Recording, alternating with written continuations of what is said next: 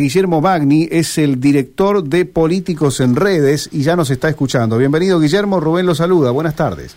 Hola Rubén Gastón, ¿cómo están? Muchas gracias por el llamado. Por favor, gracias por atendernos. Bueno, eh, conforme eh, va avanzando el tiempo, pasan los días, nos acercamos a las elecciones primarias nacionales, ¿no? Y en, eh, es un termómetro confiable hoy en las redes sociales para obtener, digamos, algún tipo de tendencia. Mira, las redes sociales, eh, lo que se habla ahí en las redes sociales no son un termómetro de la intención de voto directamente, sí puede ser un, termómetro del sentimiento, de las percepciones, eh, de lo dinámico y cambiante que puede ser. Pero bueno, nosotros además de, estudiar eso, digamos, el, el, el, el tiempo real de la política a través de las redes, de lo que está pasando, muchas veces impacta, por ejemplo, un programa de televisión, una declaración, un cruce. Ustedes hablaban del debate y me acordé recién de, del, último miércoles donde estuvo Roberto García Moritán con, con también este dirigente de la, de la izquierda, Bodart, que se terminaron eh, pensando en un cruce bastante violento, con algunas agresiones. bueno, eso impacta y, enseguida se refleja en las redes sociales, porque la gente lo está viendo, lo comenta, sobre todo a través de Twitter, Instagram, las principales redes, y eso tiene un impacto y uno puede saber qué se está diciendo. En este caso nosotros la intención de voto la hacemos de una manera distinta, eh, ya preguntando y a través de, una muestra ajustada por población, porque si no, no sería no sería válido, ¿verdad? Y estas, a ver, estas preguntas o esta encuesta, eh, ¿de qué manera le aparece a la gente? ¿Le aparecen en las redes sociales? ¿La gente ingresa a las mismas? ¿Cómo es? Bueno, eso sí, como nosotros este, fundamentalmente lo que tratamos de hacer es de unificar toda la tecnología o lo que hay disponible hoy en el, en el mundo, sobre todo online, y de estas plataformas de redes para llegar a la gente, eh, TikTok para los jóvenes, por ejemplo, etcétera, eh, lo que hacemos es hacer llegar un cuestionario, una encuesta, como vos bien dijiste, con eh, las preguntas que nos pueden determinar, como si fuera una encuesta tradicional, solo que sí usamos las redes para medir más rápido en este caso y, y para eh, poder llegar a todos los segmentos. Entonces se hace una muestra que está ajustada por población, esto quiere decir que está representando la muestra a todo el territorio nacional, con un muestreo hecho en todas las provincias como corresponde, con los porcentajes la distribución por género y edad que es necesaria y a través de eso eh, tenemos los resultados que son los que reflejan nuestro último trabajo que fue eh, publicado ahora hace unos días. Eh, ahí ya vamos a ahondar en estos en estos resultados que obtuvieron, pero tengo una pregunta más. estamos en un, en un mundo virtual donde en la política hay muchos trolls, digamos, de, de eso cómo se protegen. Bueno, esto se trabaja fundamentalmente eh, primero, eh, como te decía, eh, haciendo llegar el cuestionario a una distribución ajustada por, por género y, rango etario que es determinada y, constatada por, por varias varios cruces de datos que se hacen a través de distintos servicios. No quiero andar técnicamente, pero uno de ellos, por ejemplo, es eh, el, el, IP de geolocalización, eh, entre otros, ¿no? Entonces, eh, nosotros chequeamos varios datos hasta constatar que el usuario realmente que respondió está geolocalizado en, en el lugar. Claro en, el, en el caso de trolls, a veces eh, generalmente ocurre que son todos desde un mismo IP, muchas cuentas a veces, ¿no? Sí, nosotros trabajamos mucho identificando eso este, para otros trabajos, sobre todo también, por ejemplo, en lo que se habla en, en las redes, y, bueno, hay, hay varios mecanismos para, para poder dejarlos de lado y filtrarlos. Uno de ellos, por ejemplo, es eh, no, no solo el el tema del mensaje si puede ser positivo o negativo, sino este qué frecuencia de participación tiene. a través del, del, tiempo sobre, sobre qué actores, entonces es como que se va haciendo tendencioso. Eh, siempre eh, separando que eh, lo de troll es un comportamiento no que puede tener también una persona que no es este ni un bot, en este caso no tiene una cuenta que no tiene un comportamiento automatizado como puede ser un bot, pero que sí tiene este, cierta participación o es agresivo y tiene un comportamiento troll. Esa persona, por ejemplo, es, es, troll, es usuario, pero, pero vota. Ahora, ¿qué es lo que hay que hacer? Aquí, lo que hay que tener presente es que si es una persona que participa constantemente eh, o es un grupo que participa constantemente, son lo que se llama eh, las, las minorías eh, que, que, más ruido hacen, ¿no?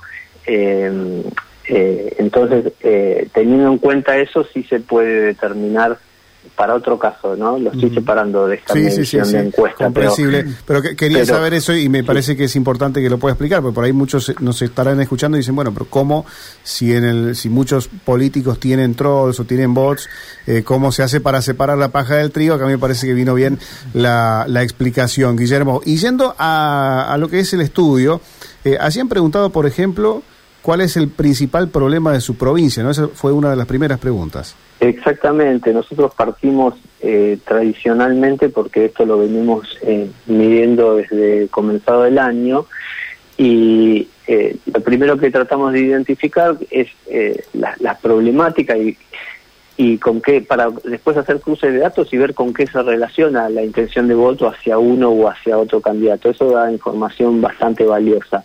Entonces, como vos bien decías, eh, en este caso, por ejemplo, si para, para los, los usuarios que han participado de, de Santa Fe, por ejemplo, donde nosotros hicimos eh, también un, muestreo, les ha llegado eh, a, sus teléfonos, a sus dispositivos, una pregunta que es cuál es la principal problemática de, de su provincia.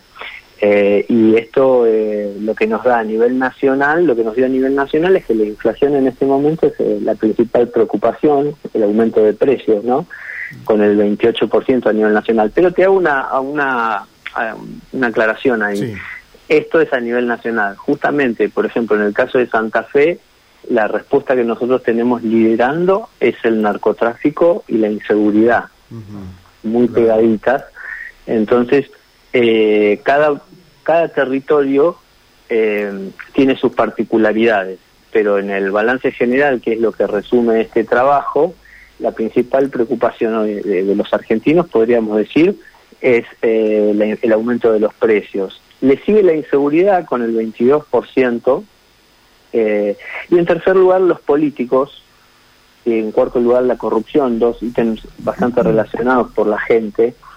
Entonces es un buen punto de partida porque en cuanto a es lo, lo que muchas veces es la intención de voto y está relacionada con algo, si es cambio o continuidad, estos factores pesan y sirven para inclinar la balanza. Y si uno se fija, quizás eh, están relacionados con lo que representan algunos candidatos, ¿no?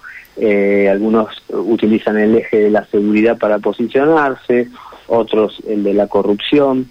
Eh, y, en definitiva eso es un dato importante para, para seguir adelante Sí. Guillermo, no, me parece muy interesante esta lectura que está haciendo de los problemas que han identificado las personas que participaron de la encuesta en diferentes provincias. En tercer lugar aparecen los políticos. Es decir, la, gente que ha votado identifica que, eh, que los problemas o que el problema está en ellos. Sí, totalmente. Ese es un gran dato porque esto no pasaba años atrás eh, los políticos no tenían el protagonismo eh, que este estudio refleja como problemática, ¿verdad? O sea, uno podía encontrar ese, o a veces estamos acostumbrados a decir roban pero hacen, pero creo que hay un cansancio en la sociedad respecto a este todo lo que lo, lo que mm, eh, se, se, terminó votando en los últimos años, distintas eh, tendencias, distintos caminos, y en definitiva pocas soluciones, ¿no? Entonces creo que hay un hartazgo que no solo lo demuestra este estudio, sino que eh, la mayoría de las encuestas que, hoy se están publicando. Guillermo, eh, ¿qué tal? ¿Cómo le va Gastón? Es mi nombre. Un eh, gusto, Gastón. Usted recién estaba mencionando cuáles son algunos ejes que toman diferentes políticos justamente para lanzar la campaña y por supuesto lo da como ejemplo algunos la inflación, otros la corrupción, otros la la seguridad. Y sobre este caso, que, que bien lo, lo, explicaba usted a, partir de la pregunta que, que hacía mi compañero, que aparece como una especie de novedad en el muestreo de temas que le interesan a la gente, eh, tendrá que ver por uno de los candidatos que puso este tema en superficie, y, voy a ser claro, que es Javier Milei cuando empezó a hablar de la casta política? Sí, sin duda sin duda eh, creo que la figura de Milei eh, ha, canalizado de alguna manera eh, todo todo este este resultado esta información que, que, hoy por hoy posiciona el descontento con, con los políticos en un nivel tan alto. Yo creo que es una consecuencia de eso, ¿no? Mm el cansancio ah, con, con, todos los dirigentes de distintos partidos que también está impactando en el ausentismo que se está viendo en las, en las elecciones que se van adelantando en las distintas provincias y demás, que está también siendo reflejado por ese otro dato, ha hecho que, la figura de o a la figura de Milei, mejor dicho, le haya servido ese eje para este, encontrar un discurso y, y, reunir y concentrar a esa, a, esa comunidad. Y por mm, justamente por este trabajo que están eh, realizando, eh, ¿usted qué, qué, qué, cree o qué número se puede aproximar al ausentismo el próximo 13 de agosto?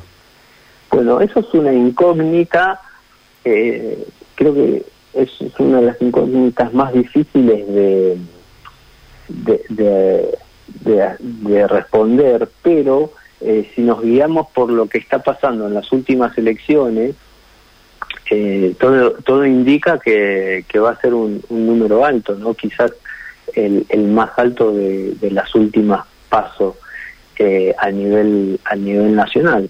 Así que ese, ese va a ser un dato y va a influir mucho también. Acá hay otro otro dato que se desprende del estudio, es depende de, de qué segmento sea. En esta elección también va a jugar el ausentismo por segmentos, porque habrán escuchado ustedes eh, que la figura de Javier Milei, por ejemplo, concentra un altísimo eh, porcentaje de adhesión de eh, jóvenes eh, de eh, menores de 40 años, ¿no? O hasta 40 años, personas de hasta 40 años.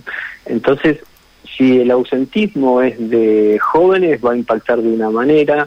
Si depende qué qué sector, eh, digamos, le cueste o no vaya o no participe de esta elección, el impacto va a ser diferente. Por eso es tan difícil de calcular. Lo mismo con los de mayor edad, por ejemplo en los perfiles del votante claramente se puede ver que así como mi ley eh, reúne a un público que es eh, joven, eh, por lo general de hasta 30 años, incluso ahora está penetrando un poco más, en este estudio lo vemos que también llega hasta mm, personas de 40 años, pero y, y, sobre todo de género masculino, se puede ver por ejemplo en el, en el votante de Patricia Bullrich, que es contrariamente opuesto, es un segmento mayor, eh, adulto de, más de 50 años, el, el más fuerte, ¿no? No digo que lo, no lo voten de otros sectores, pero el más fuerte es mayor de 50 años, eh, todo lo acompaña más el, el género femenino, y entonces esto, este, al estar hoy, hoy tan definido, tan caracterizado, puede impactar en un candidato específicamente de una manera más trascendental. Eh, una última consulta del primer gráfico que repasábamos mm, es la última, es decir, ¿cuál es el, el tema menos importante para la gente? Bueno, ahí nosotros estamos teniendo la salud y, el costo de las tarifas, porque muchas veces eh, cuando la gente eh, ve eh, las opciones y ve eh, la inflación y el aumento de, precios, este, eso está de alguna manera relacionado y, es la primera opción. Entonces el costo de las tarifas quizás no refleja tanto o es algo que, que no se no tan dinámico ese problema como el de la inflación que los precios están aumentando semana a semana. Entonces lo tenemos en último lugar.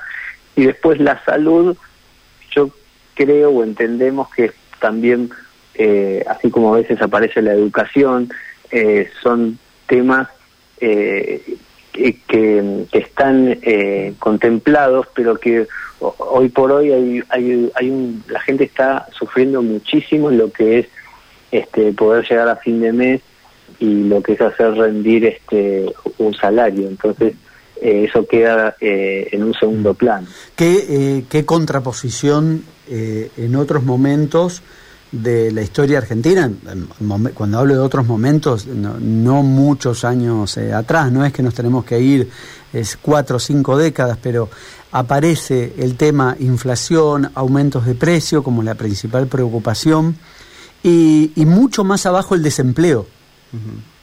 Eh, leyendo el trabajo que ustedes realizaron, eh, uno, dos, tres, cuatro, cinco, seis, recién en el séptimo lugar aparece el desempleo como la preocupación para una parte de la sociedad. Sí, sí, eh, creo que, que tiene que ver eh, con, no con, no quizás con, porque en, los, los, indicadores de desempleo son alarmantes también, ¿no? Pero hoy, hoy quizás eh, la gente, aún con el asistencialismo que, ha, que han eh, desarrollado los, los últimos gobiernos, tanto el anterior como el actual, en todo lo que es asistencia de, planes sociales y, demás, eh, creo que quizás eh, cubre un poco esa, esa problemática, pero lo que no está rindiendo y lo que evidentemente no está este, controlado es el tema del aumento de los precios que, lo estamos viendo todos los días, ¿no? Bien, bien, Guillermo, la última, ¿cómo quedaría el, podio según eh, el estudio que ustedes hicieron en, la intención de votos?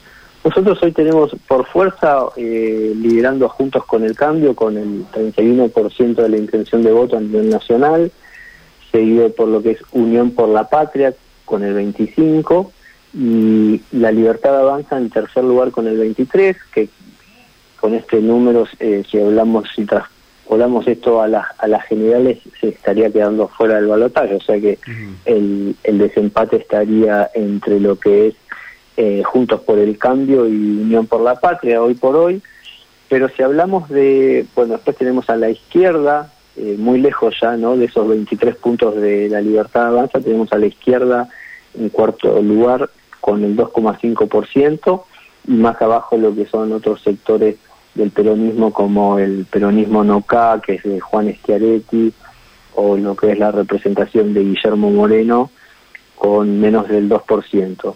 Pero si hablamos de, precandidatos, ahí lo tenemos para estas pasos liderando a Javier Milei, eh, muy inestable en el, en el tracking diario. Esto que nosotros hacemos es medimos constantemente y actualizamos los datos y esto nos da que, varía mucho, incluso cayó, lo teníamos en 26%, hoy lo tenemos en 23%, eh, seguido por Sergio Massa con el 19,6%, y en tercer lugar tenemos a Patricia Bullrich, que le estaría ganando a nivel nacional la, la interna Horacio Rodríguez Larreta, eh, con 19,3% Bullrich y eh, 12% eh, la reta creciendo en estos últimos días. Bien, bien, bueno, importante los números eh, que conocimos cuando ya falta cada vez menos, ¿no? Para estas primarias, pero queríamos saber también cómo hacían, ¿no? Cómo era este trabajo de eh, tomar el pulso en las redes sociales. Así que muchas gracias, Guillermo, por este tiempo que nos ha brindado. Muy amable. No, gracias a ustedes. Hasta, luego. Hasta pronto. Hasta, luego. Guillermo Bagni, director de Políticos en Redes, esta consultora que ha hecho un estudio eh, en redes sociales, directamente enviando a través de las redes sociales, es decir, entre publicación y publicación te aparece la oferta de si querés responder una encuesta, te va, te va a ocurrir en algún momento. Bueno, ellos son una de esas consultoras que trabajó en este sentido.